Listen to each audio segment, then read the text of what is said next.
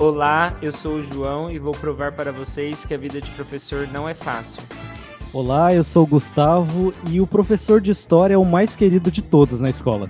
Oi, eu sou a Maria e ser professor é um dos maiores desafios quando se mora no Brasil. E esse é o Verso Podcast.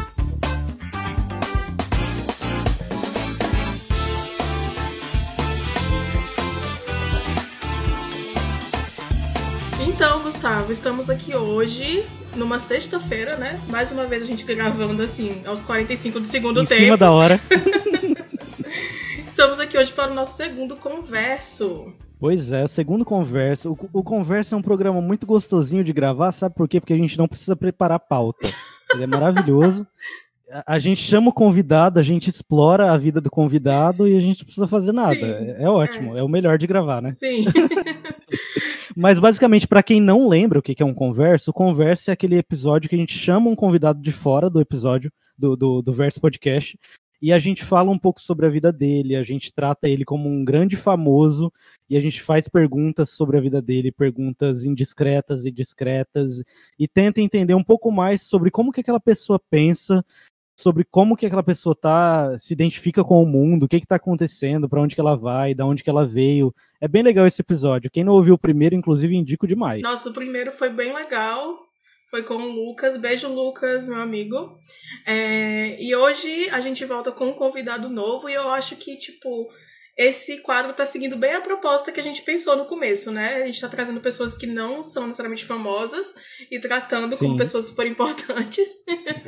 e ao mesmo tempo tá servindo para eu e você conhecermos novas pessoas também. Sim, exatamente. Inclusive o convidado de hoje, que provavelmente vocês já estão vendo no, no nome do episódio, hoje a gente traz aqui o João Vitor Alves, é isso? E a gente vai falar um pouco sobre a vida dele, sobre as desventuras de ser professor, de ser professor de história, falar um pouco sobre uh, como que é, como que é isso, viver no Brasil sendo professor e falar sobre as experiências da vida Spoiler, dele. Spoiler, é sofrido. É, é sofrido. Mas antes de falar sobre tudo isso, a gente precisa falar que a gente tem redes sociais, não é, Maria? Temos redes sociais. Então a gente está aí no Twitter e no Instagram como Verso Podcast 1. A gente tem um grupo no Telegram que é o t.me barra Verso Podcast 1 e o nosso e-mail que é versopodcast1@gmail.com.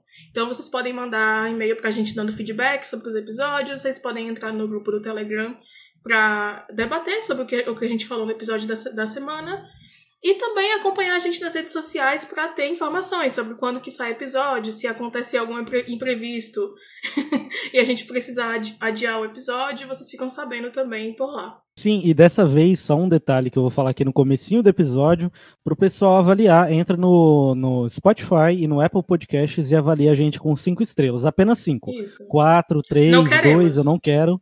Não, só cinco estrelas, porque o nosso podcast é muito bom. Enfim, dá pra gente ir pro episódio? Dá sim, bora pro episódio. Bora.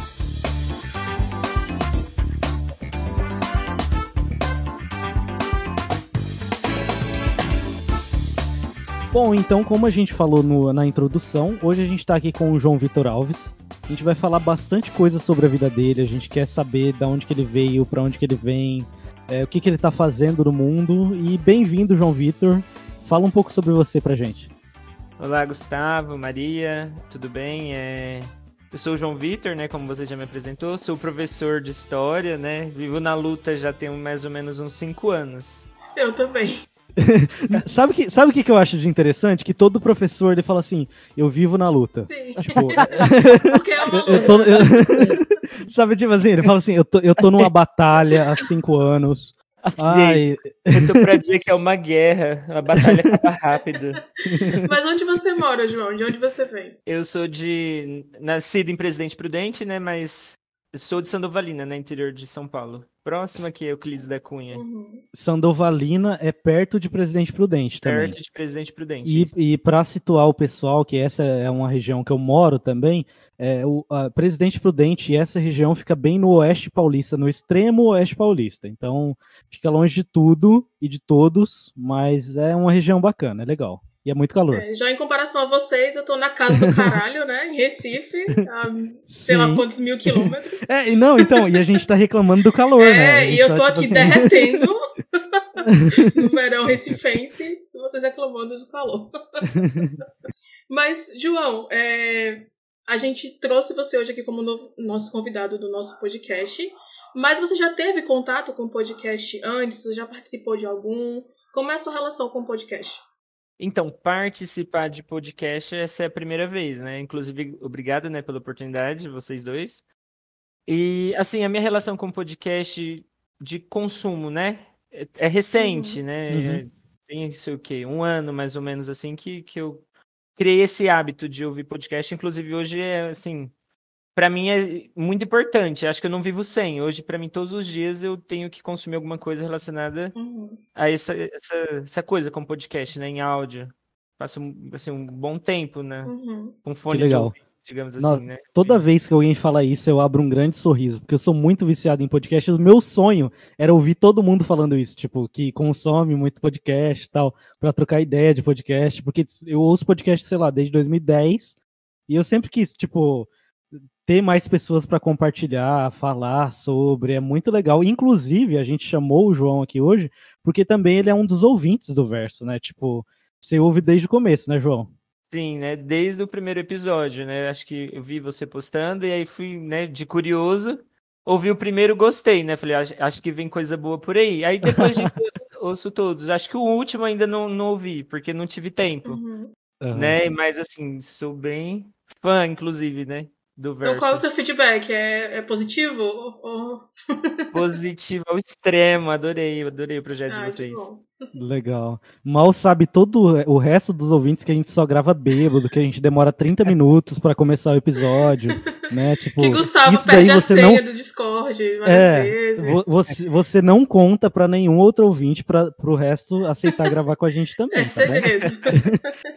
É segredo. Mas assim, Mas- pros próximos vocês avisam, né? Ó, a gente faz assim e faz igual. sim, sim. É isso. Então, o João, eu, eu conheço ele, eu, eu nem sei como que eu conheço ele, assim, como que eu conheci. Eu vou tentar, vou tentar, vou traçar uma teoria aqui. Teve um momento no ano passado ou retrasado que eu recebi uma mensagem à noite falando assim: preciso de uma arte ou de um vídeo, de alguma coisa assim. E, e eu trabalho com marketing e eu recebi esse contato, eu falei: "Ah, legal, tá, tudo bem". Respondi e a gente conversou sobre o que, que você precisava. E eu acho que eu prestei algum serviço para você é, por causa da minha empresa. Foi isso? Foi, foi, foi isso eu acho mesmo. que esse foi o primeiro contato que eu tive com você. Aham. Aí depois, é, eu lembro que a Fabiane me falou de você e eu, eu lembro que a, a gente saiu, sei lá, umas duas vezes para beber por causa da Foi. Fabiane. A Fabiane é uma amiga minha e uma amiga do João também, que a gente tem essa amiga em comum e foi assim que eu conheci você. É isso? Eu tô errado? Foi, foi, foi exatamente assim. Eu pedi um vídeo de um aniversário, um convite de Aham. aniversário. Foi bem aleatório, assim, não tinha contato, nem te conhecia, né? Um amigo É, nem eu. indicou, que eu acho que você nem conhece essa pessoa. E aí me É. indicou e foi assim, a primeira vez que a gente. Quem que é esse? Você conversou. pode falar? Só pra Olha, gente ele traçar uma rota. O, o Wallace. Ele é Não, um não ex-aluno meu aqui de Euclides. Eu acho que você não, não, não deve É. conhecer. Enfim, mas que bom. Eu, eu lembro que você me pagou, então tá ótimo. Tipo- e, aí, e, aí depois, e aí depois que eu fui descobrir que você morava em Euclides também, já situando o pessoal do podcast também, Euclides também é uma cidade do interior do Oeste Paulista, que é a cidade que meus pais moram, a cidade que eu morei uma boa parte da minha vida também. E você trabalha aí, né? Você trabalha em Euclides. Você tá agora em Euclides? Sim, tem o quê? Esse é o quarto ano, né, que eu tô em Euclides. Eu vim pra cá em Uhum. 2020. Cheguei junto com a pandemia, o pessoal até me zoa que eu que trouxe a pandemia pra cá. e esse é o quarto ano que eu tô aqui. Hoje, inclusive, eu tô aqui também. Legal, legal. Então, João, como a gente falou no começo desse episódio, o nosso propósito aqui nesse, nesse episódio hoje é expor a sua vida. e aí a gente pediu pra você contar algumas histórias, compartilhar algumas histórias pra gente. Você quer contar? O que, é que você tem pra nos dizer hoje? Olha, pra, pra começar, né, como que eu cheguei a ser professor de história, né? Porque Uhum. nunca esteve nos meus planos. Nunca. Sim. Inclusive, assim, né, né, né, ensino médio, nunca imaginei, nem gostava. Então, né, mas o que, que você disciplina. sonhava? Você tinha vontade de fazer o quê? Eu falo que eu tinha dois sonhos, né? Um revelado e um incubado. Aham. O revelado, eu sempre amei matemática, meu sonho era ser engenheiro civil. Meu Deus. Sempre. Não faz nenhum sentido isso, sério. Não Não faz... nenhum, nenhum sentido. E o incubado, eu sempre fui apaixonado por enfermagem. Legal. Inclusive até hoje, sou apaixonado por, por enfermagem. Nossa. Eu acredito que no meio do caminho me iludiram no ensino médio. Algum professor ali me iludiu, disse que eu era muito bom em matemática, e aí fui área e não deu nada certo. Coisas que nunca aconteceram comigo. Nossa, mas é muito distante. Tipo, você citou duas áreas muito distantes da história. Por isso que eu tô curioso também pra saber como que você chegou até a história. Que também é minha área, inclusive, né? Tipo, Sim. Olha, é bem curioso, assim, igual eu falei, alguém no ensino médio, algum professor me iludiu, né? Matemática no ensino médio, nunca precisei estudar pra prova, nada. Sempre Uhum. tirava 10, aquela coisa, me achava, né? isso aí você morando em Sandovalina. Valina, Sandovalina. E daí, esse, um mesmo professor, né, me iludiu com essa coisa toda e na minha cabeça eu vou ser engenheiro civil. Ele me apresentou um outro caminho que, segundo ele, era mais fácil fazer matemática primeiro, depois com um ano e meio, dois anos, eu conseguia fazer engenharia, engenharia civil. Então foi aquela coisa toda, apaixonado por matemática, prestei o vestibular da Unesp. E passei para matemática, entrei e aí, gostando, né, no começo, mas deu mais ou menos o quê? Uns dois meses foi a primeira prova de cálculo. Se vocês perguntar para qualquer pessoa formada em matemática da primeira prova de cálculo, chutem quanto que foi minha nota. Me- Menos de, menos de três, foi isso? Menos de 3. 2,6. 0.1. Meu Deus! Deus! Nossa, eu achei, eu achei uma pessoa que já tirou a nota mais baixa que eu. A minha nota mais baixa da vida foi 0.3 numa prova de física na oitava série. Nossa, gente, que isso? Pois foi. O 0,1. Eu tirei na primeira prova de cálculo. Eu desanimei completamente, porque Não, imagino. Eu era o máximo da matemática, né? Albert Einstein, uma coisa assim, né? Olha, mas, mas um parênteses aqui. Você acha. O que, que você sente por esse professor hoje em dia? Tipo, Você tem ódio ele te dele. iludiu demais. É, tipo assim, ele te encorajou, mas ele te, te fez chegar ao fracasso também. Mas tipo, o que, que você sente? Ele me trouxe do céu ao inferno ao Sim, mesmo sim. tempo, assim. O que, eu não- hoje, por ele, eu não sinto nada. Eu tenho dó dos outros alunos que ele ilude até Sim, hoje. Entendi. Assim, eu tô muito curiosa. Você lembra o que você acertou nessa prova? Porque Eu Na- o nome, o nome dele. o nome. Talvez o nome, sim. Eu não fui nem na devolutiva. Eu fiquei tão envergonhado que eu não fui nem na, na devolutiva. E aí foi, né? Aí ainda insisti no curso, fiz um ano completo, assim, né? Que isso? tran- trancos e barrancos, ainda fiz um ano completo. Uhum. Só que assim, eu passei em duas disciplinas, o restante foi tudo DP. Eita. É, eu acho que no momento eu escolhi a universidade errada, sei lá. Eu no momento não era não era para aquela universidade. Eu não tinha tempo, eu trabalhava, então não tinha tempo para estudar. Uhum. Foi um terror, Aham. assim, uma loucura. E aí, eu sem jeito de falar pra minha mãe que eu ia trancar o curso, fiquei naquela, né? Aí eu ia pra faculdade e não entrava na aula. Fiquei pelo menos uns Meu dois meses Deus. assim. Porque minha mãe, né, sei lá, adolescente, entrei na universidade novo, tinha o quê? 16 Uhum. anos, 17. E minha mãe não vai desistir, não vai, não vai. Acabei insistindo, né, em algo que eu já tava vendo que já tava fundado. Não tinha, acho que ali não conseguia mais ir pra frente nem pra trás. E assim, eu imagino que você estudava em outra cidade de- diferente Outra da sua, né? cidade, Então você tinha que viajar pra não fazer aula. Exato, Meu viajava. Deus do céu. presencialmente, A gente ficava no Parque do Povo ali, né? E não Meu entrava na, na faculdade. Caramba. E aí aque- aquele velho sonho incubado aflorou. Quero fazer enfermagem. Tinha decidido. Minha mãe trabalha na área da saúde, na minha mente de novo. Mas você não vai para a área da saúde, que trabalha demais, que não sei Aham. o quê. Toda aquela história de mãe, né? Sim. Dizendo querer o melhor pro, pro, pro filho, né? Uhum. Aham. Aí, sem, ela, sem que ela soubesse, é, me inscrevi para o ProUni. E aí me inscrevi para geografia. Na verdade, dentro da Unesp, ainda tentei trocar o curso de matemática para geografia, que geografia tinha um Uhum. pouco mais de afinidade. Não consegui também. É, é uma turma, assim, a geografia aqui em Presidente Prudente, ela é muito procurada, então raramente Uhum. tem vaga, assim, para fazer transferência de curso. Então não consegui. Aí me inscrevi para o ProUni, consegui bolsa para geografia primeiro lugar, me achando. Fui fazer minha matrícula, me achando o máximo. Cheguei lá, não abriu turma.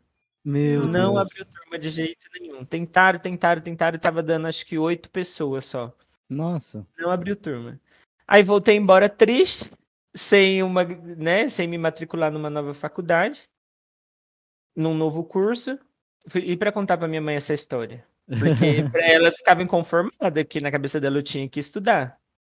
Aí passou uns dois, três dias, a universidade me ligou, a Unoeste, me ligou, olha, a gente tem uma proposta para você, ou o curso de História, Artes, Artes Visuais, ou Música. Uhum. Na minha cabeça passava um filme. Eu só desenhava é, uma pessoa de bonequinho, sabe? De Eu, eu, é, sou eu, sou eu. Exatamente eu. Tô muito, muito distante de mim de conseguir fazer arte, assim, não tinha Aham. nem. Aí música, gente, não, sem condições, não tem lógica música. Eu não entendo nada de música, nada. Aham. Canto no chuveiro, não tem como. Eu falei, sobrou história, né? Sim. Falei, eu vou. E fui por para não contrariar minha mãe, né? Falei, eu vou fazer história. E entrei. Entrei completamente assim contrariado, porque nunca gostei, nunca foi minha praia história. Caraca. E aí fui, né? Aí fiz um semestre. Cursei um semestre, foi tranquilo, assim, sabe? Achei o curso tranquilo, fiz amizade, assim, bastante amizade. Então levei tranquilo um semestre. Chegou no meio do ano, me inscrevi pro ProUni de novo. Dessa vez aquele velho sonho incubado, enfermagem. Fiz minha inscrição, sem minha mãe saber, fiz minha inscrição. E aí saiu o resultado. E aí, quando saiu o resultado, acho que uns dois dias antes de sair o resultado, eu falei, mãe, me inscrevi pro ProUni. E assim, eu acredito que eu tenho chance pro curso de enfermagem. E aquela velha história de novo. Ah, que você vai para a área da saúde, que vai trabalhar demais, que Sim. não sei o quê. Toda aquela história de mãe, né? Projetando, eh, tipo, os desejos dela, né? Os Sim. pais projetando os desejos nos filhos. Como eu sei disso? Você nem imagina. E aí eu ouvi, né, essa coisa e nem olhei o resultado da, da- dessa lista do, do ProUni, nem olhei. Falei, não vou nem Uhum. olhar para mim não me frustrar. Foi pior, porque quando eu olhei eu tinha ficado em terceiro lugar. Nossa.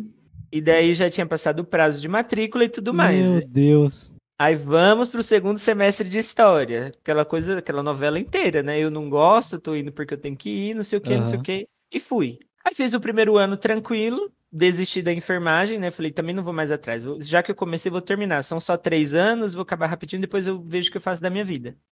Aí nisso trabalhei em outras áreas, né? Fiz outras coisas e levando o curso, né? Empurrando. Aí chegou um ponto que eu tive que. Fiquei sem emprego, né? Fora da educação, assim, não tinha outro emprego. Chegou o ponto que eu precisava dar aula. Uhum. Assim, ah, você né? já, ne- nesse ponto você já tinha terminado a faculdade, ou não? Não, ainda não. Eu já Ah, tá. estava assim no que no último semestre. Ah, Aí sim. fiquei desempregado, falei, minha, minha única opção agora é ter que dar aula. E sem vontade nenhuma de dar aula. Eu falei, o que tem pra agora, né? E aí fui, fui, fui, fui, fiquei um ano ainda, né, entre a universidade dando aula. E assim, não gostei nem um pouco. Minhas experiências foram péssimas, péssimas. Horrível.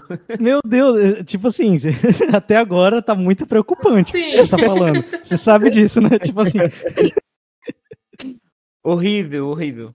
Só que assim, não desisti, né? Eu falei, ah, na verdade eu comecei a internalizar. Se eu estudei pra isso, eu acho que tá na hora de eu amadurecer também a ideia, né? E já tava aquela coisa cansada da universidade, sabe? Ah, não aguento Uhum. mais isso aqui, não, acho que eu Sei. não tenho mais cabeça pra estudar mais cinco anos. oh, Como, eu sei. Olha lá, a Maréia também sabe. Eu não tenho mais cabeça pra isso aqui. Aí fui em frente. Aí terminei a faculdade, continuei dando aula. E assim, sem gostar de dar aula e ainda sem gostar de história. Eu ia na força do Tá, ódio, digamos dá um assim. spoiler aqui pros ouvintes. Em que momento você vai passar a gostar de história? Ou você odeia até hoje? Me fala. Não, não, eu já. pra ser bem sincero, é, hoje eu sou apaixonado por educação. Legal. Por educação. Eu Mas, acho tipo, que você se apaixonou no meio desse caminho, então, No pelo que eu entendi. caminho, e eu digo que foi na pandemia. A pandemia me fez me Uhum. apaixonar por educação. Porque eu vi assim que eu enxergava a educação muito ultrapassada, Uhum. muito. Não, não aceitava entrar numa sala de aula e ter que passar textos e textos na lousa. Eu não admitia Uhum. isso. Para mim isso era coisa do, sei lá, do século passado. E assim, e é, a pandemia. E é, né? E é, sim, de fato, né? Só que assim, é, se você conversar com outros professores assim que já tá um tempo, né, dando aula, sei lá, 15, 20 anos, essa nova roupagem da educação para eles é um bicho de para eles são, é um bicho de sete cabeças, né? Eles não, não, não, não conseguem ter essa visão de, assim, mais nova de educação, né? Uhum. De pôr, a, vamos dizer assim. Eu acho que isso é uma questão também que a gente pode até debater mais, mas acho que isso também se relaciona muito com a nossa formação, né? Tipo, o, o nosso modelo de graduação não é um modelo, tipo, moderno e pra, ah, é. que nos prepara para o novo cenário educacional brasileiro, sabe? Então, acho que não dá para culpar totalmente o professor também. Acho que falta muito. Por exemplo, eu, é, eu faço letras em inglês, né? Eu sou professora de inglês. E aí, na minha, na minha graduação mesmo, eu sinto muito, eu senti, né, muita falta da prática, da parte prática, de realmente estar na sala de aula e tal. Eu ganhei, eu ganhei isso me inscrevendo para estágios, enfim. Mas isso não foi uma coisa que a própria graduação foca muito, assim. Então eu acho que tem uma deficiência parece, nesse sentido. Parece que a gente aprende na marra, né? é, né? Tipo, parece exatamente. que a gente aprende fazendo, né? É isso. isso. E quando eu falo dessa, dessa nova versão da educação, dessa nova cara, a pandemia trouxe isso, né? Os professores tiveram Sim. que se reinventar, querendo ou Nossa, não, foi um tiveram inferno. que se reinventar. é caótico, caótico. Só que assim, eu vi na, na pandemia uma, uma oportunidade de me identificar como professor. É bacana. Porque assim, uhum. várias ferramentas que ficou muito evidente durante a pandemia, eu já utilizava. Legal. Só que assim, eu não tinha êxito é, dentro assim do contexto que eu estava, porque muitas coisas precisa que outros professores também, né? Uhum. Que a equipe, sei lá, gestores também. Eu falo professores, mas eu digo a equipe toda, né? Toda a comunidade, inclusive os alunos, né? E assim, é, acesso à internet mesmo, antes da pandemia era caótico em todas as escolas, uhum. caótico. E assim, hoje já tem, né, eu digo no estado de São Paulo, todas as salas são equipadas com TV, com Wi-Fi, com toda essa, essa modernidade. E eu falo também, assim, um pouco de mim. Eu vejo que o curso de História, eu, é, o curso não. Quando eu estudei, né, ensino médio, eu tive uma formação em História que era giz e lousa. Meu professor dava aula assim. Uhum. Eu me uhum. conformava com aquilo. E eu não queria fazer igual. Eu não, não me via fazendo igual. Sim. E assim, para mim era foi, o que pegou no começo. Aí a pandemia me mostrou esse lado diferente. Eu falo, aí eu comecei a enxergar que era possível ter, né, uma nova roupagem na educação. É, eu acho que é, a pandemia trouxe bastante isso. Eu também tive que utilizar essas ferramentas novas, porque eu dei aula online, né? Eu tive turmas online. E aí veio, né? Além do Google Meet, né? Que a gente usou bastante, Classroom e é, sites para jogos, é, atividades mais dinâmicas e não sei o quê. Só que isso realmente foi uma coisa que mais uma vez eu aprendi porque o momento, o ambiente me levou a fazer isso, não porque eu tive um treinamento, um realmente uma formação profissional para fazer isso. Eu lembro que no meu estágio a gente teve até uma oportunidade de fazer um curso assim, tipo duas horas sobre ferramentas tecnológicas e tal. É, eu lembro que eu es é, escrevi um trabalho para a faculdade sobre isso no final, que eu fiz residência pedagógica, né, na época. Mas, tipo assim, foi uma coisa muito avulsa, sabe? Que realmente só existiu por conta do cenário pandemia. E aí foi muito desafiador, eu lembro, no começo. Foi uma coisa muito improvisada, até você pegar o ritmo, pegar o jeito e tal. E aí hoje eu tô numa fase assim que eu saturei. De aula online eu saturei, porque é, com essa falta de estrutura, né, que a gente tem muitas vezes, é muito caótico, assim. É, se torna mais difícil e mais trabalhoso muitas vezes do que você dar uma aula presencial. E aí. É. Assim, o que eu falo quando eu me identifiquei durante a pandemia é outra coisa também que eu não me conformava é entrar numa sala de aula e não.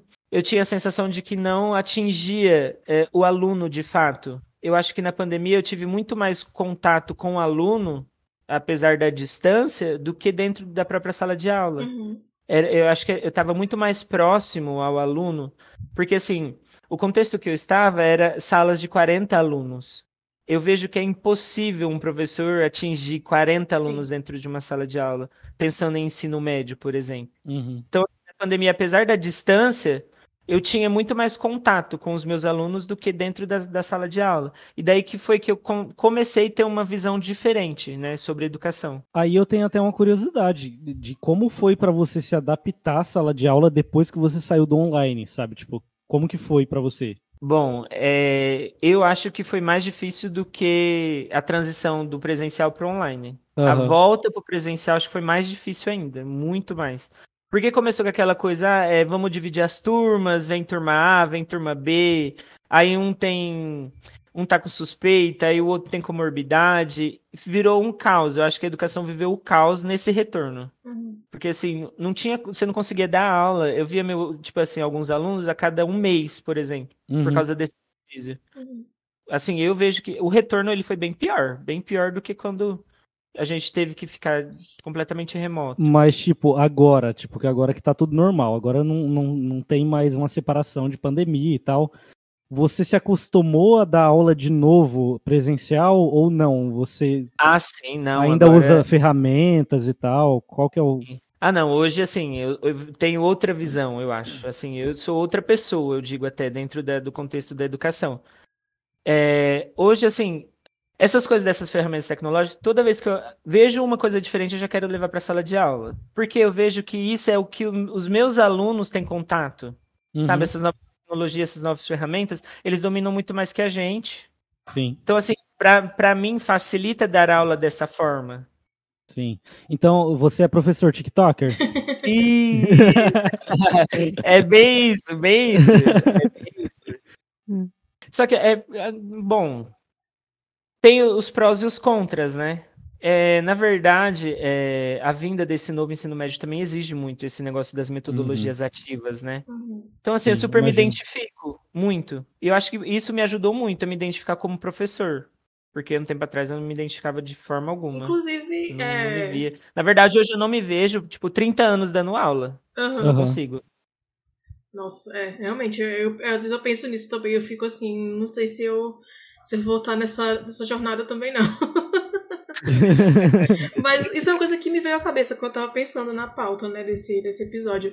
Você é a favor do novo ensino médio, João? O que, que você acha desse modelo aí?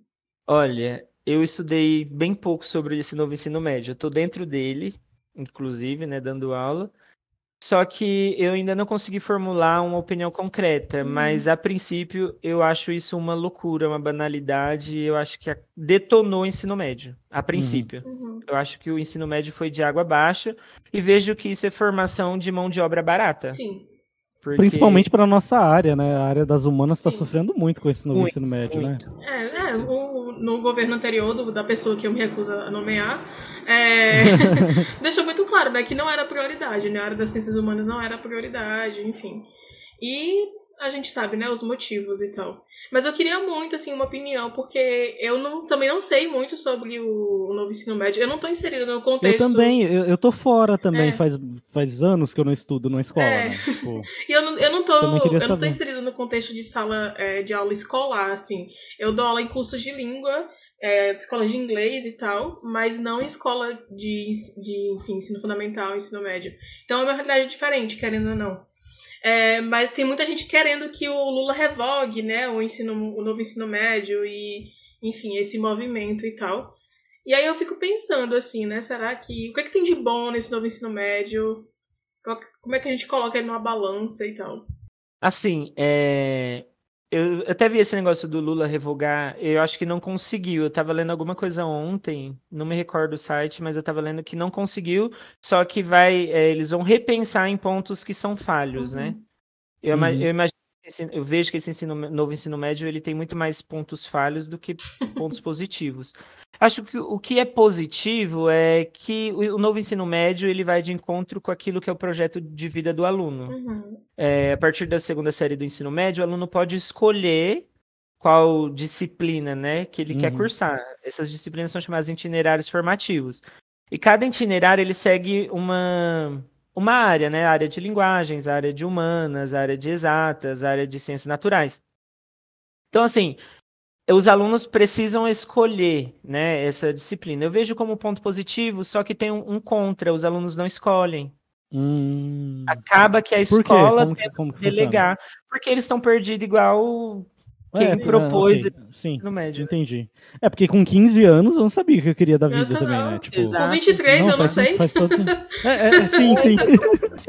não sei o que eu quero. não, faz todo sentido, faz todo sentido.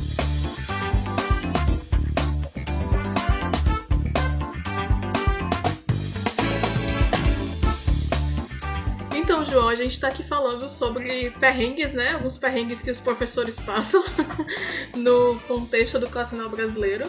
E aí eu ouvi, assim, um passarinho me contou que você já teve um perrengue indo dar aula em um lugar bem estranho, bem esquisito. Como foi?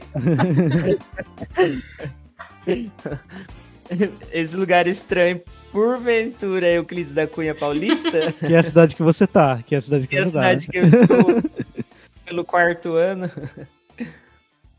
Gente, é curioso demais. Dentro daquele contexto que eu já tinha dito, de não gostar de educação, de não querer ser o professor, de não gostar de história ainda, é, é, fui, né, contar assim, como uma narrativa, né? Uhum. Um certo dia fui numa atribuição, no início do ano, em Mirante, né, que é nosso polo aqui, nossa Mas diretoria de espera, ensino. calma. O que, que é uma atribuição? Explica pro pessoal. Ah, sim. Atribuição é quando o professor vai lá escolher as aulas que ele quer, escola, vai atribuir de fato, né, as aulas, assim. Entendi, entendi. E nesse contexto ele era ainda essa atribuição ela era presencial, então a gente tinha que ir até Mirante na diretoria de ensino, que é, aquilo ali se ninguém viveu o caos, eu recomendo que vá numa atribuição no início do ano. Porque é, é muito professor? Como que é? Muito professor, professor chorando, professor desmaiando, professor passando mal de fome, professor que chega às 7 horas da manhã para atribuição vai embora às 10, é um caos. Não, mas É um eu, eu fiquei curioso. Tipo assim, você tem que chegar cedo pra pegar uma vaga, é isso? Como que funciona?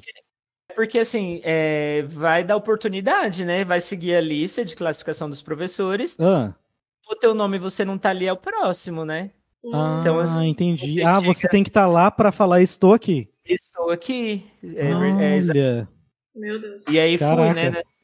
Fui nessa atribuição de aulas. Em Mirante. Mirante dá o quê? Acho que 80 km de Sandovalina. E desanimado, obviamente, né? Novo na educação, sem pontuação nenhuma, classificação péssima. Aham. No final do dia, já quase 5 horas da tarde, surge uma voz lá no fim do corredor. Tem 17 aulas na escola Paulo Coelho e Euclides da Cunha Paulista. Eu falei, eu quero. Eu não sabia onde era Euclides. Muito menos onde era Paulo Coelho. No desespero da coisa, né? Eu preciso trabalhar, preciso pegar aula. Sim. Foi ali, tomei essa decisão sem comunicar ninguém, sem nada. Só peguei, isso foi numa sexta-feira, nunca me esqueço. Numa sexta-feira, 5 horas da tarde. Ou seja, sem possibilidade nenhuma de eu sair de Mirante e vir, sei lá, em Euclides conhecer a escola, sem possibilidade nenhuma. Pra você dar uma olhada, né? Isso, para, né? E sem possibilidade de falar assim, eu preciso ver com alguém. Não tinha tempo. A atribuição ia parar 5 e meia, isso já era 5 e 10, mais ou menos. E você conhecia alguém de lá? Já sabe? Ninguém, você não tinha ouvido ninguém. falar de nenhuma forma dessa cidade. Assim, conheci, co- ouvi falar, né? Assim, conheci o Trevo, né? Passando para Rosana. Eu frequentava Ah, muito. Rosana, né? Então passa aqui né, no- no Trevo.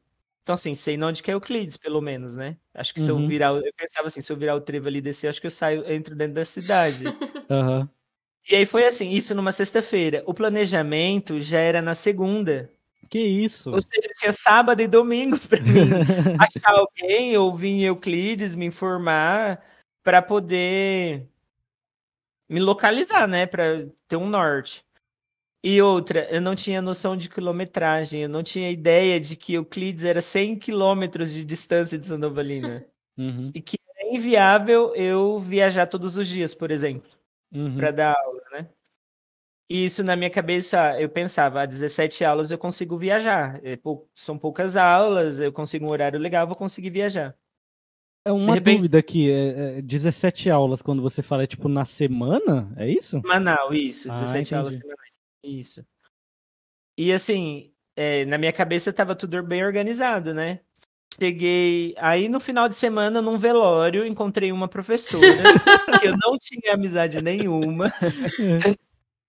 que é É. de Sandovalina, que ela já tinha trabalhado aqui em Euclides. É, acho que já tinha uns cinco anos, assim, ela já tinha trabalhado aqui. Me passou o contato de uma professora, que eu, inclusive, que eu acho que ela deve ter te dado aula, Gustavo. Quem A é? Não.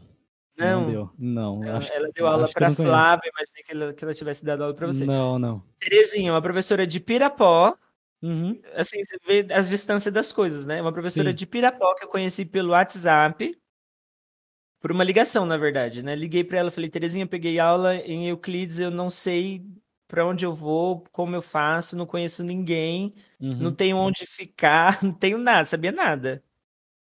E é- ela é super gentil, super simpática. Não, João, vamos comigo, vamos no meu carro, que não sei o quê. E me acolheu, assim, de primeiro Uhum. momento, né? Me acolheu. Ela, a única coisa que ela falou pra mim, leva sua mala, uma toalha e um ventilador, porque o Euclides é muito quente. Eu, muito obediente, fiz tudo que ela pediu, né? Quando foi na segunda-feira pro planejamento, ela falou, passa em Sandovalina. Ela também nunca tinha ido em Sandovalina. A- é- Só para contextualizar, Sandovalina tem 4 mil habitantes, é uma cidade Aham. extremamente pequena. Ninguém se perde em Sandovalina. Ela, numa segunda-feira, quatro e meia da manhã, ela conseguiu se perder dentro de Sandovalina. O caos já começou aí. Sim. Aí tá, no- no- nos encontramos, vindo para Euclides já. Aqui em Euclides, chegando em Euclides aqui, passando em Teodoro, tem o morro, né? O morro do Diabo, a reserva. Sim. Começou uma chuva, gente, uma chuva, uma chuva, uma chuva, que eu nunca vi tanta água em toda a minha vida. O carro dela parou de funcionar no meio do nada. Meu Deus. isso, na chuva. Chuva, eu acho que molhou alguma coisa, não sei, parou. O, o- o- o painel de- do carro dela, assim, ficava piscando, parecia luzes de Natal, assim. E aí, no meio do caos, né, da chuva, de muita enxurrada, é, ela, não sei, um milagre de Deus, eu acho, o carro funcionou, a gente conseguiu chegar em Euclides da Cunha.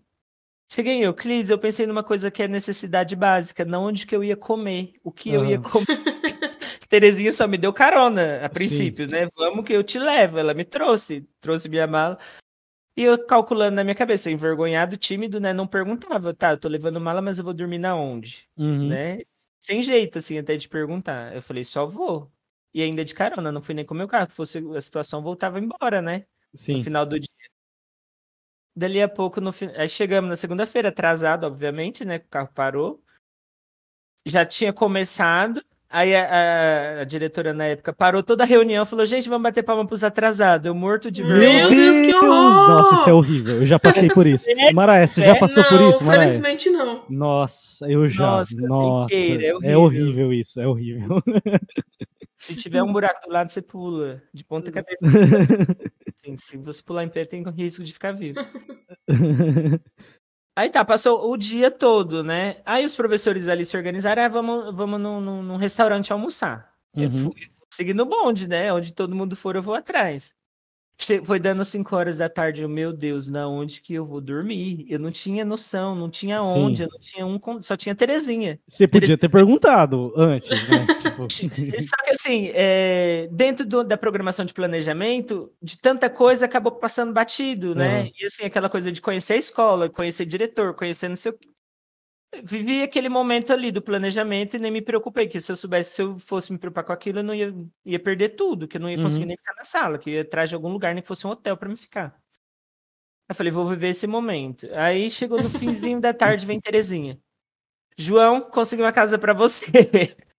Só que na casa só tem uma lâmpada, um chuveiro que não funciona água quente, aham, chuveiro queimado e um colchão. Eu não tinha nem certo. colchão. E um É isso, tá Eu falei, ótimo. Eu consigo, pra mim, sagitariano bom, né? Que Aham. sou, pra mim isso aí é suficiente. Eu vivo, sei Olha lá, aí, Mara, eu esqueci de perguntar o signo É, dele, olha. sagitariano. Como bom sagitariano, pra mim isso é o básico. Pra mim, passava um ano com, com, com esse kit que Uhum. ela me apresentou. E a casa, assim, é, A casa não morava ninguém, era uma casa que um professor tinha alugado, só que ele só daqui 15 dias ele ia mudar para para casa. Uhum. E eu fiquei nessa casa. Chegou a noite, eu não tinha não de jantar. Uhum. Bom sagitariano, fui no mercado, comprei uma bolacha, um, Comeu. um suco ali e passei a noite, né? Tá ótimo. Vergonha de ligar pra Terezinha, perguntar um lugar, ou sei lá, né, andar. Eu não tinha noção nem do tamanho da cidade, não sabia se eu fosse no centro, se ia ser longe, por exemplo, aí de a pé. E aí passei aquela noite, né? Aí no outro dia, João, eu tentei te ligar e não sei o que pra você jantar lá em casa. Eu falei, meu Deus, o que, que aconteceu? Olha. gente, a minha conta tava bloqueada. Nossa. Eu não do- tinha internet, meu chip não Puta recebia que ligação. Meu Deus. Eu ia falar com a minha mãe. Minha mãe super preocupada no outro dia tentando falar comigo. Ela, ela conseguiu o número da escola. Nossa. Chegar na escola pra saber Mas, de tipo, mim. é, é isso que eu não entendi. Tipo, você basicamente se mudou pra um outro lugar do nada. Eu só fui, eu só fui com a cara e com a coragem, só fui. Um sagitariano Que raiz. bizarro, que bizarro. tipo, não faz sentido. Nenhum. nenhum. Aí vim, né? Passei essa noite no outro dia ela falando dessa coisa, fui descobrir que meu celular tava bloqueado. E eu julgando a cidade, falando que a cidade tinha um sinal ruim, que nada funcionava. Aham. Aquela coisa louca, né? Aí tá, no segundo dia, a mesma, o mesmo drama, só que daí Terezinha me chamou pra jantar. Aí já tava mais acomodado. Terceiro dia eu fiz amizade com a diretora, a diretora morava junto com a Terezinha, Aham. numa casa de aluguel que elas tinham. Eu falei, eu acho que eu vou ter que ir nessa diretora, ela vai ter que deixar eu, eu, eu pensando, né, assim comigo, ela vai ter que deixar eu morar com ela, porque não dá mais pra me viver desse jeito. Não dá. E aí, fui na diretora, né? E ela também é de fora, a diretora era de fora, né? Uhum. Então, assim, ela passava a semana e no final de semana ia embora. Falei, vai ter que ser ela. Ah, não deu outra. No outro dia, ela, João, pode vir traz suas malas, vem morar com a gente. E ali me, Olha que alo... legal. me alojei que eu não pedi nem licença. tô indo, eu só falei, tô indo. Nossa, muito corajoso. E aí foi. Sim, velho, do nada, tipo, não, eu- eu até agora tô, tô sem entender essa história ainda, porque, tipo, você pegou a aula numa sexta e na segunda você estava morando em outro lugar. Não faz, eu, eu acho que eu, um bom capricorniano, falando de signos, né? Eu acho que eu não faria isso, tipo, não, nunca. É, Eu não consigo dizer, né? Eu sou virginiana, gosto de as coisas mais organizadas, assim, né? Mas eu também Aham. tenho lua e ascendente em aquário, que me influencia demais. Então, às vezes, eu sou muito maluca também. Então, Sim. Sim, eu sei bem disso. é, eu já fui parar na cidade de Gustavo, é, mais ou menos assim, tipo, uma semana Sim. eu comprei a passagem, a outra tava E lá. outra estava lá. Saí de Recife pro Mato Grosso do Sul. Sim. Mas assim, a diferença é que você tinha o Gustavo, né? É, pra não, eu não. ninguém. Eu não tô Verdade, dizendo que foi a verdade. mesma coisa, assim, só tô dando um exemplo da sim. minha loucura, às vezes. Não, é, resumindo, todo mundo é louco nessa chamada, Exatamente. né? Tipo, você- Nossa. eu não sabia, João, que você era tão louco assim, tipo. Ai, olha, eu já fui, eu acho que hoje eu não teria coragem. Não, eu não teria coragem. Me identifiquei muito agora, porque minha primeira experiência com sala de aula foi horrível. Foi tipo assim, num lugar super precário, com o pior material possível, sala lotada, Uhum. é, eu sendo criticada e não, não recebendo ajuda nenhuma. Foi tipo assim, todo o trauma que eu podia receber Caos. no primeiro, na minha primeira experiência profissional. E aí eu pensei em desistir, né? Mas aí, quando encontrei o novo estágio, as coisas acertaram e tal. Eu me encontrei, assim. É tipo a educação bate na sua cara pra depois de fazer um carinho, é, né? morde a sopra. Sim. E o pior de tudo, é, eu vim com 17 aulas, né? Assim, pra, só para deixar mais claro, uma carga completa aqui no estado de São Paulo são 32, ou seja, eu não tava com Hum. uma jornada completa de trabalho. Uhum. Caí na besteira de pegar aula numa gleba, que eu descobri indo pra gleba, que a gleba daqui de Euclides dá 50 quilômetros. Meu. Deus. Sim, você deve conhecer a Alcídia, a usina lá. Hum, Ah, sim, conheço, conheço. A, a escola é do lado da usina. São 50 km literalmente daqui de E Euclides. você tinha que fazer 50 quilômetros todo dia. Não, aí eu ia dois dias na semana. Ah, tá. Só que também fui do mesmo modelo. Eu não conhecia a escola, não conhecia o diretor. Fui de carona, porque eu vim de carona para Euclides com a Terezinha. Eu não tinha carro para vir para essa, essa gleba. Uhum.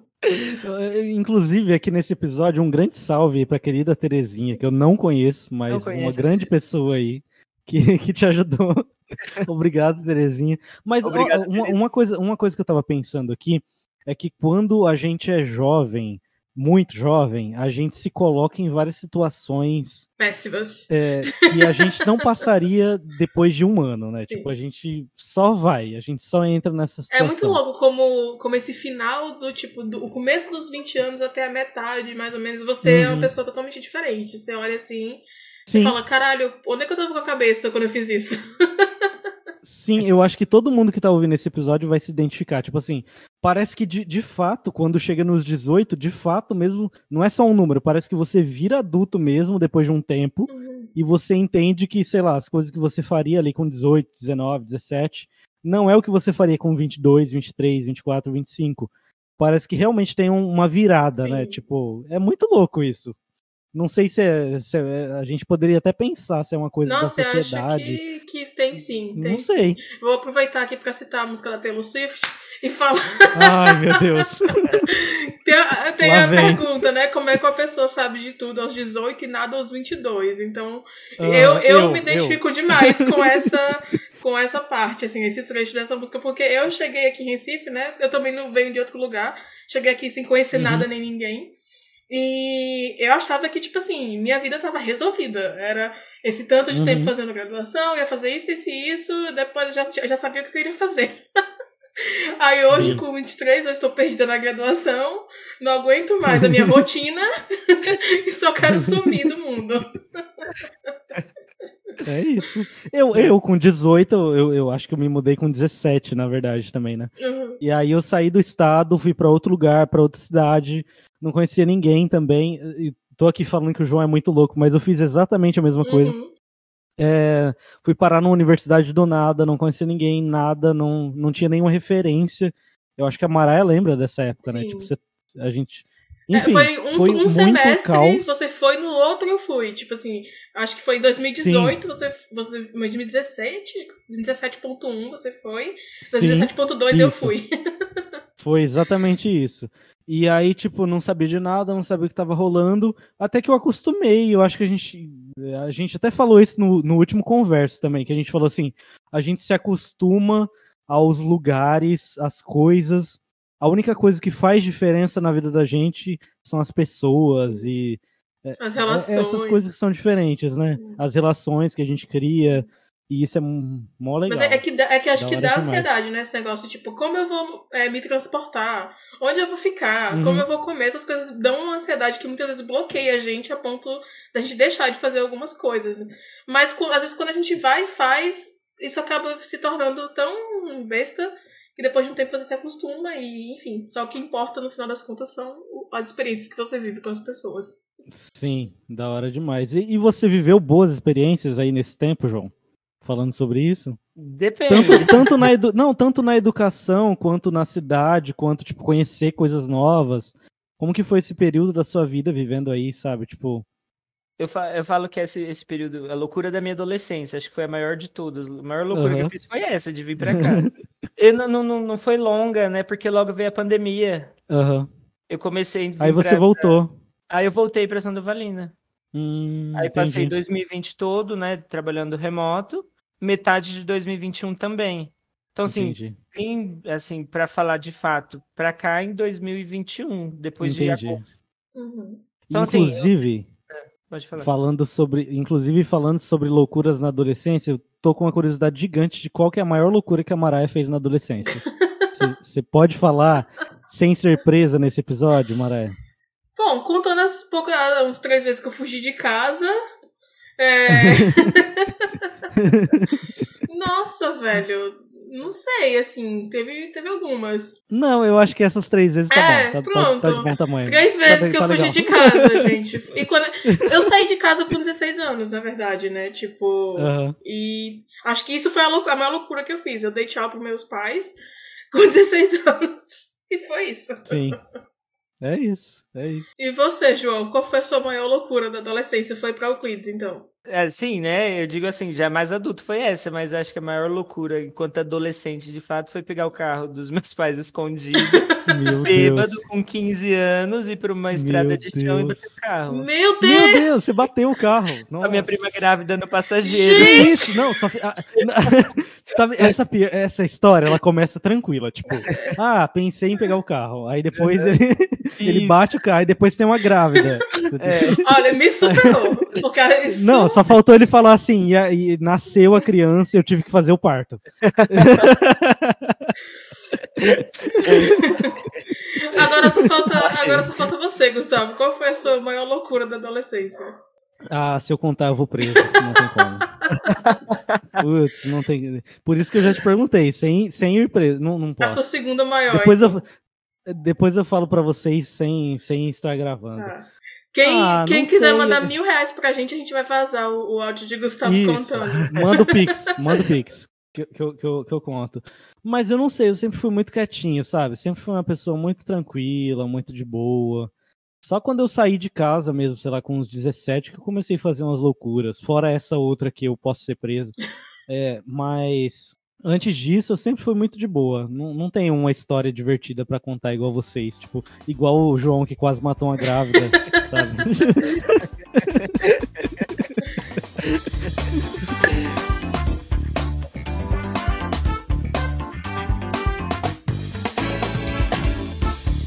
Tá, então a gente tá aqui com dois, dois historiadores, né? Hoje. É, é, é, assim, eu sou quase, quase historiador, historiador, né? Falta aí uns dois semestres para me formar. Talvez eu nunca me forme, talvez. Fica aí um aviso, mãe. Beijos, te amo. Mas, mas talvez eu me forme esse ano também. Então fica aí. Eu me chamo de quase historiador. Eu acho muito poético. Ok. mas nós temos duas pessoas aí envolvidas com a área da história, não é isso? Sim. E aí eu queria, eu queria saber, assim, porque, por exemplo, eu, eu sou da área de linguagens. Mas eu gosto da área de, de humanas, mas eu nunca fui uma pessoa boa é, em história, assim, eu acho. eu tenho muita dificuldade em lembrar data, em lembrar, tipo, uhum. detalhes de coisas e tal.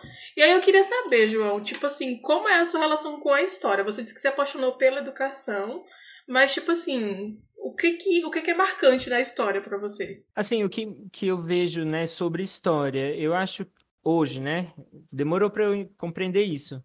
Eu vejo que a história hoje ela acaba sendo fundamental para a gente não repetir erros. Uhum. Eu acho que assim é fundamental a gente olhar o passado, né, de fato, tentar compreender o presente e não fazer a mesma merda que já aconteceu, Sim. né? E aí recentemente as últimas eleições uhum. foi muito nítido, né? Isso não vamos repetir quatro anos a mesma merda. Uhum. E é sobre isso, assim, eu vejo a história e que assim pessoalmente é tipo assim história me fez ampliar a visão de mundo e de ser humano, Sim. né? Coisa mais humanística mesmo, assim, de enxergar de forma mais ampla as coisas, né? Porque vale lembrar também que eu tinha uma visão de mundo muito religiosa. Uhum. E, assim, a, a, história me fez compreender que a religião propriamente dita, ela acaba sendo uma prisão, né? Se assim eu posso dizer né? Você acaba tendo visão de, de coisas que é não é sua visão, é uma visão, digamos, religiosa, né? De uma determinada uhum. instituição, digamos assim. E eu pude, interessante. eu pude perceber muito nitidamente que quando a gente sai, né, desse ciclo religioso, que eu cresci dentro da, da igreja católica, né?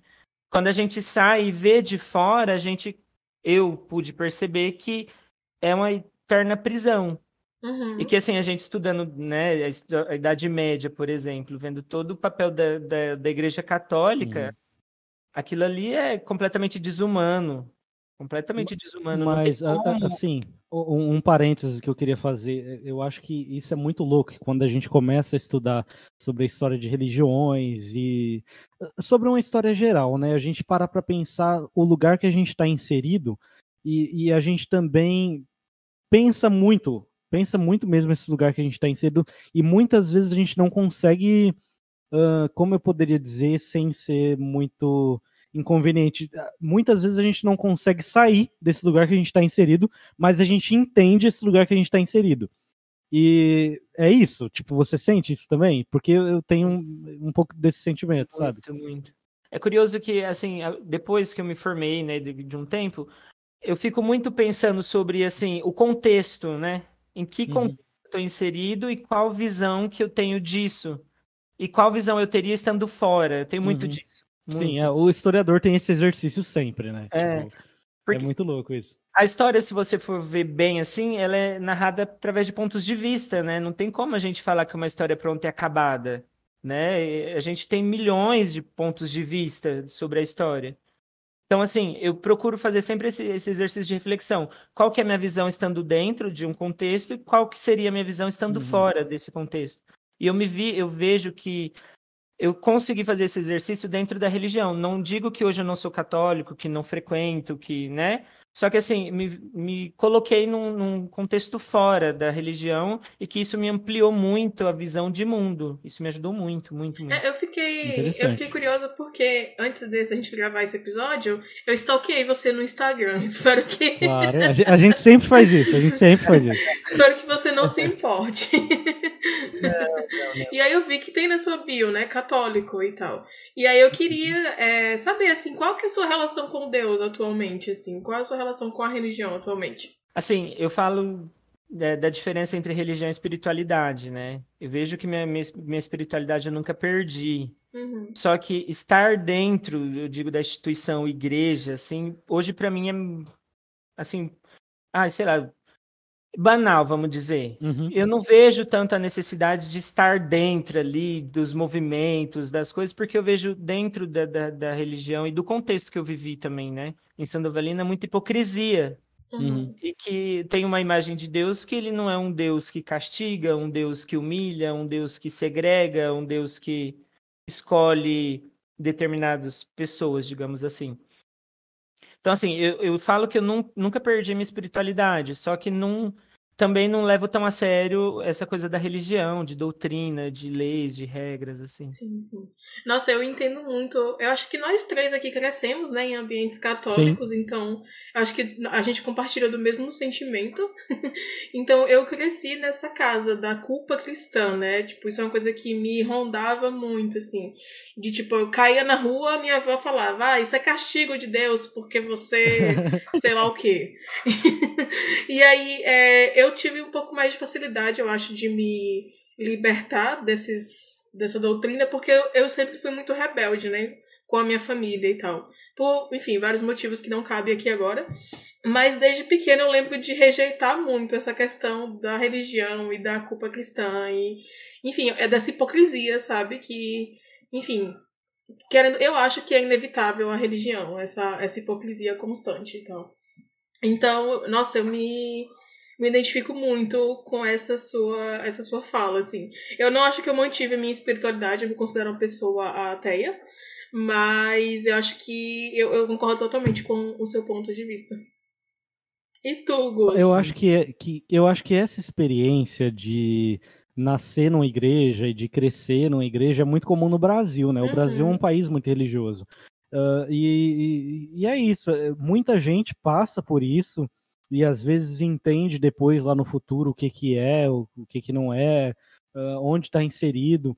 Eu, eu só fico pensando que mais pessoas deveriam pensar, pelo menos lá no futuro, é, sobre onde elas estão inseridas. Muita gente não pensa sobre, né? Muita gente não tem oportunidade de pensar. Na verdade, Sim. eu acho que é sobre isso que a gente precisa falar.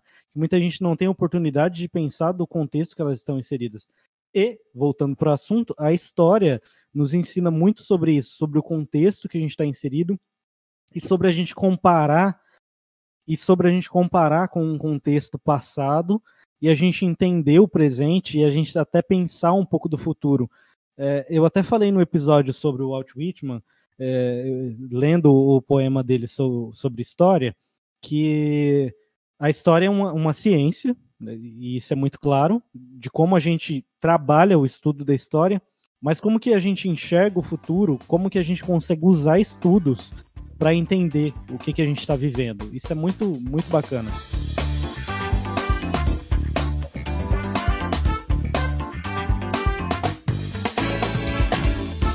Nessa última parte agora, João, a gente queria te fazer umas perguntas aleatórias. umas, umas mais sérias, outras mais é, despretensiosas, tá? Bem Marília Gabriela. Sim. Você responde de uma forma curta ou longa, do jeito que você quiser. Fica à vontade. E é isso. Vamos lá. Então, João, eu queria saber, para começar, qual é a melhor coisa que aconteceu no seu ano até agora, em 2023? Eu vou ser tio. Ah, que legal! que legal. Aliás, você tem irmãos? Tipo, você eu tem... tenho um irmão hum. mais novo. E isso me preocupa, porque eu tô vendo que eu tô ficando velho e vou ficar pra tio. Mas, tipo, você tem vontade de ter filho e tal? Qual que é a sua. Eu que falo que, que, pensa sobre isso? No, no momento que eu tô hoje, não. Não penso em constituir família, ter filhos, essas uhum. coisas, não. Não. Não digo, não, não digo mesmo, não sei, daqui, sei lá, 5, 10 anos. Uhum. Talvez eu mude de ideia. Mas você gosta de crianças? Uh -uh. não. então, por quê? O que foi que te atraiu nessa ideia de ser tio, então? Não sei, eu vi, vi uma magia. Eu não, não É tipo não a família crescendo, é isso? Isso, eu não me imagi não imaginava que eu ficaria tão contente assim. Achava que, que ah, meu irmão vai ser pai e pronto, mas uhum. não. Fiquei emocionado, inclusive. Que legal.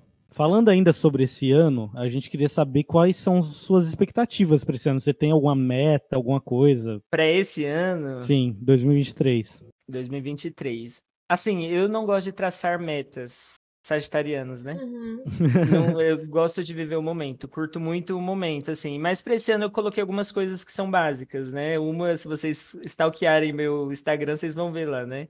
cuidar mais do meu corpo, de atividade física, essas coisas. Eu preciso. E assim, coloquei como meta para esse ano. Eu não sei até quando vai durar, porque falar que eu gosto é difícil, viu? Aproveita aí e divulga o seu Instagram, se você quiser ficar famoso. É, super famoso. O meu Instagram é Vitor João 0712. Que vai estar tá na descrição do episódio, inclusive. Sim. Quem quiser seguir lá o João, gostou da voz dele, siga. Vamos lá ver como que é o corpo dessa voz. João, a gente falou muito de da sua formação profissional, né, ao longo desse episódio. E aí eu queria saber, tipo, você falou da desilusão com a matemática, desilusão com a enfermagem, mas se você ainda pudesse escolher uma profissão para você ter hoje que não fosse professor de história, qual você escolheria? Assim, só, só uma, um parêntese, né? Eu não me desiludi com a enfermagem. Ah.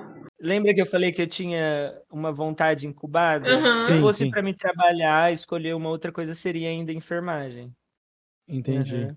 Então, tipo, você trocaria fácil enfermagem por, por história? É uma pergunta muito tendenciosa, mas sim. Sim, sim. Não sei se com tanta facilidade, uhum, mas trocaria. Uhum. Não pensaria muito, não. Uhum. Entendi. Mas, tipo, você tem vontade de correr atrás disso ainda? Ou não é um plano agora, sabe? O ano passado foi. Ah, é? O ano passado ainda fui atrás, assim, mas era inviável, né? Por questão de logística mesmo, né? Porque aqui na região, Presidente Prudente acho que é o mais próximo, né? Que tem uhum. um curso, uma universidade que tem um curso de enfermagem. E assim, sair de Euclides, viajar, voltar no outro dia, assim, impossível. É um trampo, né? É. E ainda trabalhando Aí, e tal. Isso. Aí adormeceu de novo. Aí esse ano não, não tenho planos, não.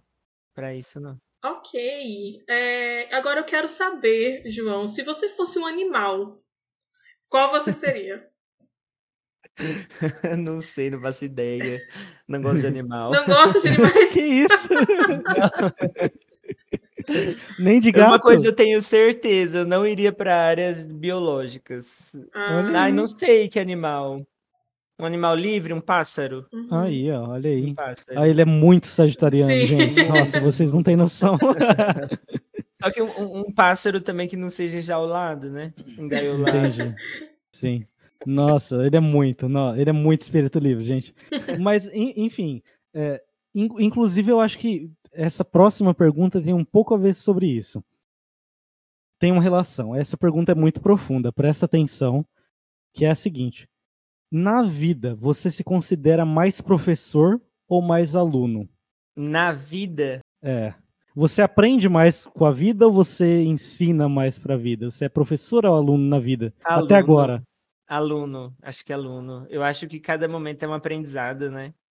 Através dos desafios do dia a dia que a gente vai aprendendo e evoluindo. Eu acho que muito mais aluno assim, tem um aprendizado que você aprendeu com a vida recente ou um destaque que você queira falar? Uma coisa que você tipo, leva, assim, hum, na mente sempre. É.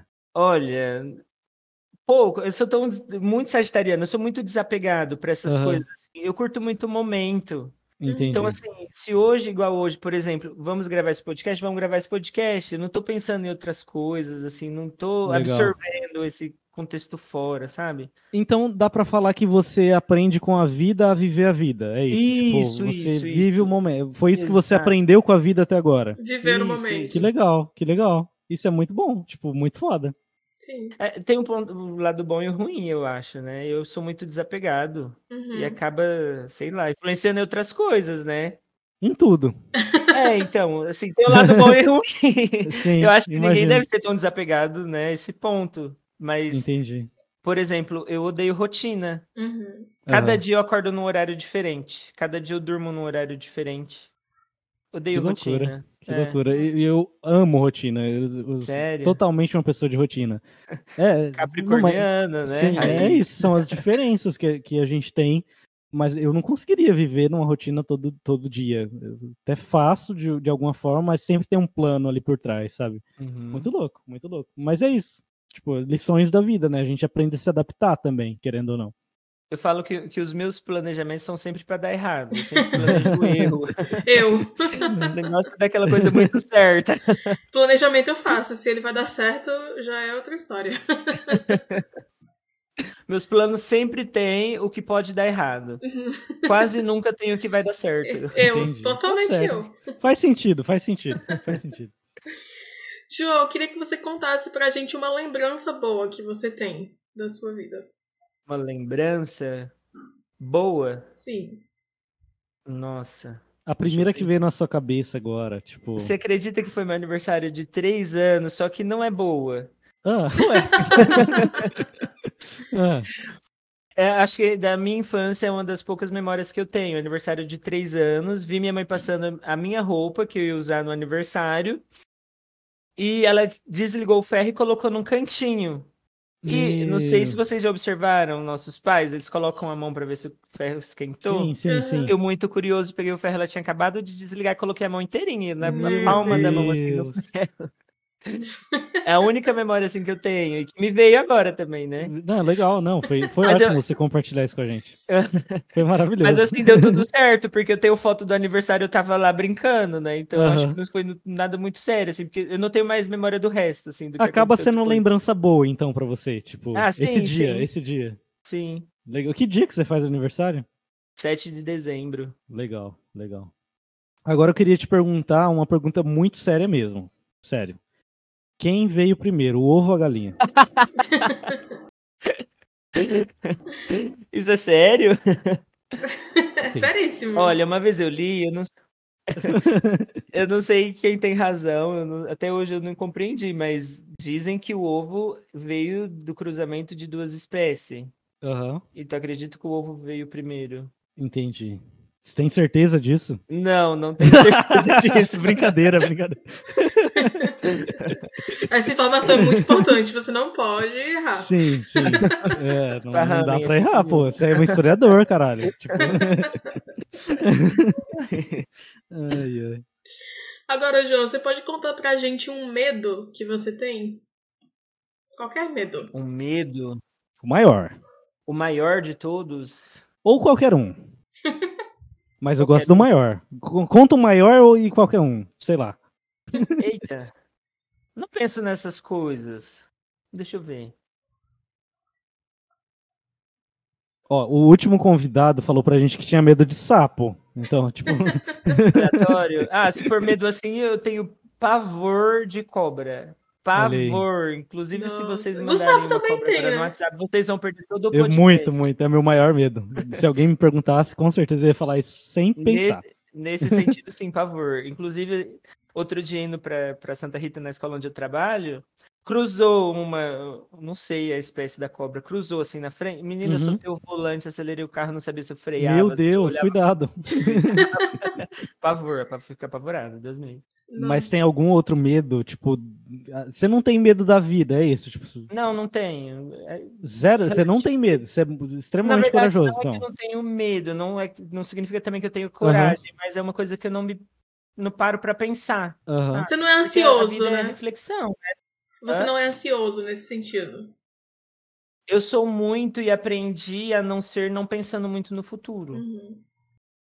Eu sou muito ansioso. Eu, eu- Gustavo, no dia que ele me mandou mensagem para participar do podcast, coloquei na minha cabeça que eu não ia pensar sobre, que provavelmente se eu fosse pensar, eu ia falar que não ia participar.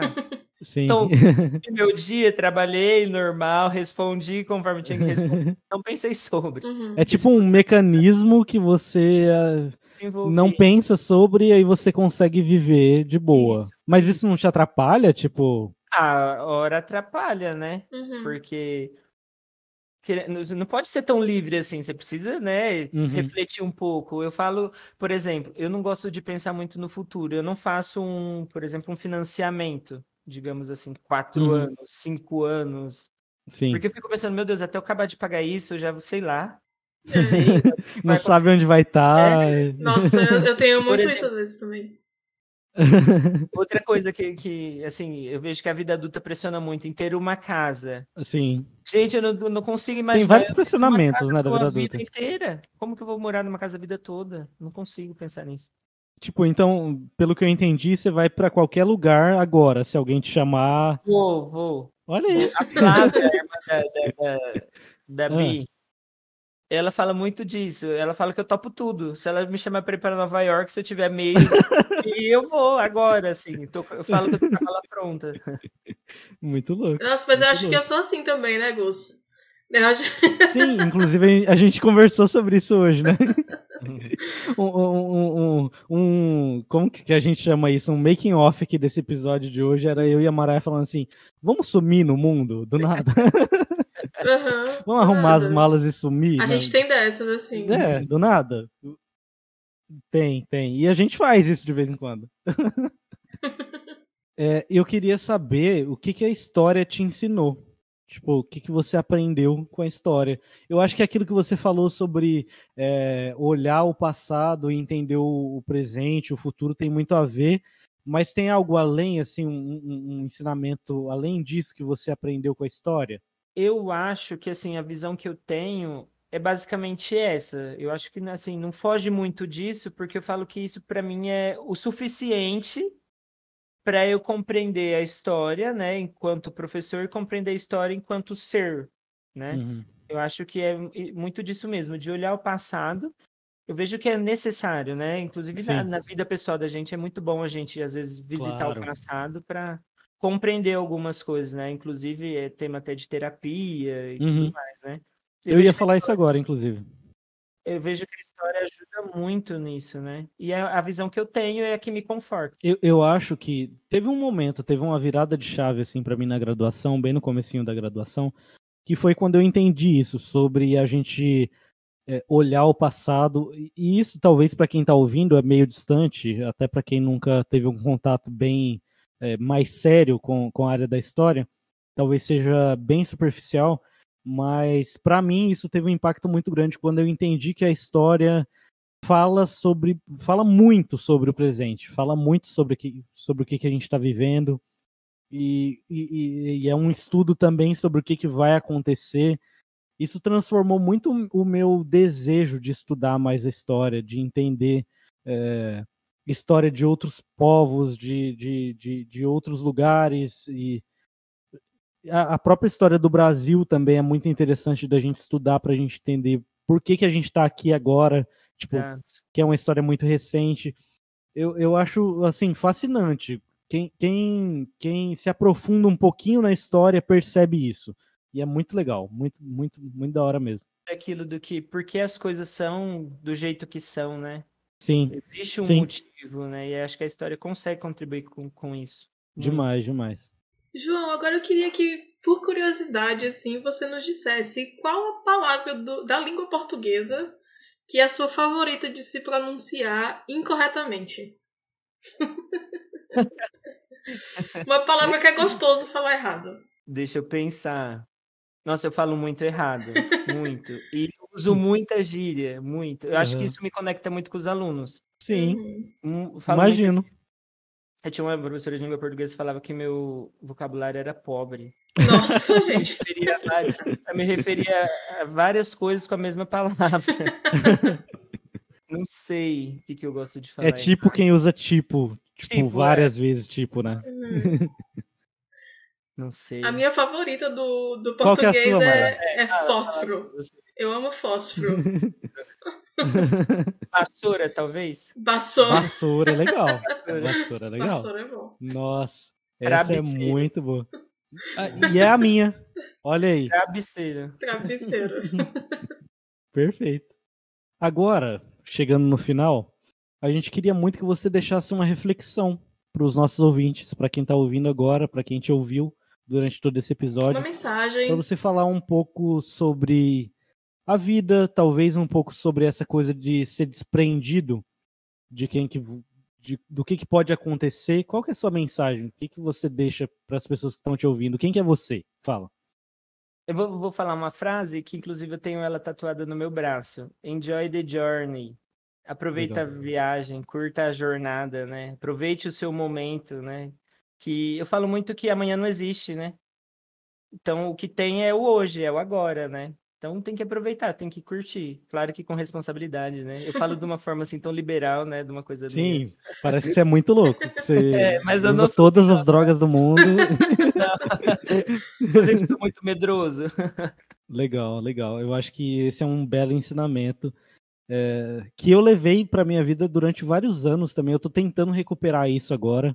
Isso é uma, uma coisa muito pessoal que eu estou dizendo aqui agora, mas de verdade, tipo teve uns três anos da minha vida que eu vivi assim, tipo, sem medo de ser feliz, citando uma bela música, mas, tipo, e agora eu tô tentando recuperar isso, eu acho que isso é muito importante, a gente viver e às vezes, às vezes, não se importar tanto com o que pode acontecer. É isso, né, Maré? Sim, eu preciso resgatar um pouco isso. Eu acho que eu tô um pouco mais retraída e travada nesse sentido, assim, também. Pensando que muito legal. sobre o futuro e vivendo pouco o presente, eu acho. Sim, e, e, eu acho que isso que a gente não deve fazer, né, João? Sim, eu falo, eu tô aqui refletindo, vocês comentando, né? Eu falei dessa essa frase de uma forma tão natural, mas eu vejo que hoje cai na rotina. Uhum. trabalho, academia, estudar, trabalho, academia, estudar, e eu não sei se eu tô vivendo tudo isso que eu falei, né? Esse, esse, né? Eu tenho isso como ah, propósito ah, na minha é... vida. Não sei se eu, no contexto que eu tô hoje, tô vivendo isso de fato. Mas é o seu né? momento, né? Se a é, se, a, se a mensagem é aproveite o seu momento e esse é o seu momento, então tente aproveitar ele também. Sim, sim. Acho que esse, essa frase serve para os ouvintes, para você, para mim, para Maraia. Para todo mundo. É isso. que legal, que legal. Muito bom.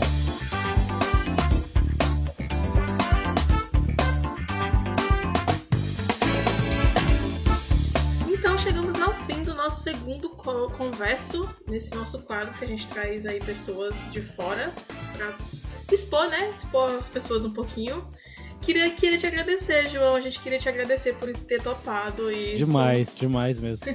Essa loucura que é esse podcast. Obrigada por ter estar aqui hoje. Eu quem agradeço, né, o convite, né, de vocês, o Gustavo, né, de gente estar tá mais próximo. E eu tô fazendo, eu tô aqui refletindo outra coisa.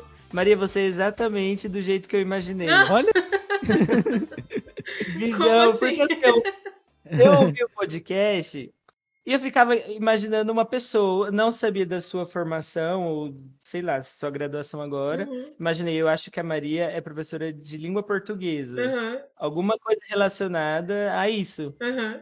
E assim, agora eu tô vendo você falar assim, eu acabei concluindo que é exatamente do jeito que eu imaginei. Que bom. E assim, é gratidão mesmo pelo momento, né? Só pra não alongar tanto. E é isso. Poxa, descobri Legal, que eu, eu é, me pareço do mesmo jeito que eu sou para as pessoas. isso. Isso é bom ou ruim, Maraia? Não sei, vai ser a minha, a minha reflexão da semana. Eu me recordo de um, só, assim, de um episódio que ela falava muito de não gostar de aparecer nas redes, essas coisas. Uhum. E agora, assim, né, um pouco mais próximo nessa conversa nossa, eu vejo que ela é exatamente do jeito que ela se descreve. que bom, então significa que eu sou muito. Como é que eu posso dizer? Autêntica. Não, eu acho que eu sou muito self-aware, né? Tipo, eu uhum. tenho muita consciência, né, de mim mesma, talvez. Sim, sim. Isso, talvez até demais. É, talvez até demais. Isso não, é, não sempre é bom. Legal, eu também agradeço o João por participar. É, deixo aqui bem claro que foi do nada que eu convidei ele, assim, foi tipo em cima da hora, porque a gente lembrou que tinha um conversa para gravar. E eu pensei, pô, João, ouvinte do podcast, gente boa, legal, já tomei uma cerveja com ele, vai funcionar. E funcionou. Agradeço demais por, por você participar. É, espero que você tenha gostado. E espero talvez que você volte eventualmente aí para falar como tá a sua vida daqui. Não sei quanto tempo vai durar esse podcast, isso é um segredo, tá? Mas, mas espero que você volte eventualmente e que você continue ouvindo Mais importante hum. ainda. Muito obrigado mesmo por participar, por topar. A gente tá gravando numa sexta-feira, você podia estar tá aí bêbado, se drogando, vivendo a vida como você gosta. Igual você falou. Mas você tá aqui. Então, de verdade, muito obrigado mesmo. Eu que agradeço. Inclusive, a gente precisa marcar de tomar uma, viu? Com certeza. E, e logo, logo a Maraia vai estar tá por aqui também no Oeste Paulista. não é, Maraia? Pois, tô sabendo disso teve um dia que eu surtei e eu falei, tô indo pra aí, Gustavo. E aí a Isso gente sempre aí. deixa assim, eu e Gustavo, a gente sempre deixa assim a possibilidade aberta de eventualmente um chegar na, na porta da casa do outro e falar assim, vim Sim, passar um mês. Pode acontecer. Ou vim Isso, morar aqui, acontecer. definitivamente. pode acontecer. Sim, pode Então, talvez a gente tome uma junta aí futuramente. É isso, muito obrigado. E espero que vocês tenham gostado também, ouvintes desse episódio. Espero que vocês tenham gostado de conhecer o João Vitor Alves. Valeu. E antes da gente é, encerrar de fato, eu queria só lembrar para os nossos ouvintes que a gente tem redes sociais, né, Gustavo? Exatamente. A gente tem Instagram, Facebook, tudo que você precisa. Instagram, Facebook, Twitter, uh, e-mail, todos eles você encontra a gente por Verso Podcast 1. O número 1 é muito fácil, arroba Verso Podcast 1. Beleza? Entra em contato com a gente, vai lá no Spotify, dá cinco estrelas, somente cinco. E muito obrigado por ouvir até agora. E mais importante do que tudo isso, até semana que vem. Até semana que vem. Dá tchau, João. Até semana que vem. Eu vou estar tá lá, viu? Ouvindo vocês. Valeu, tchau. tchau.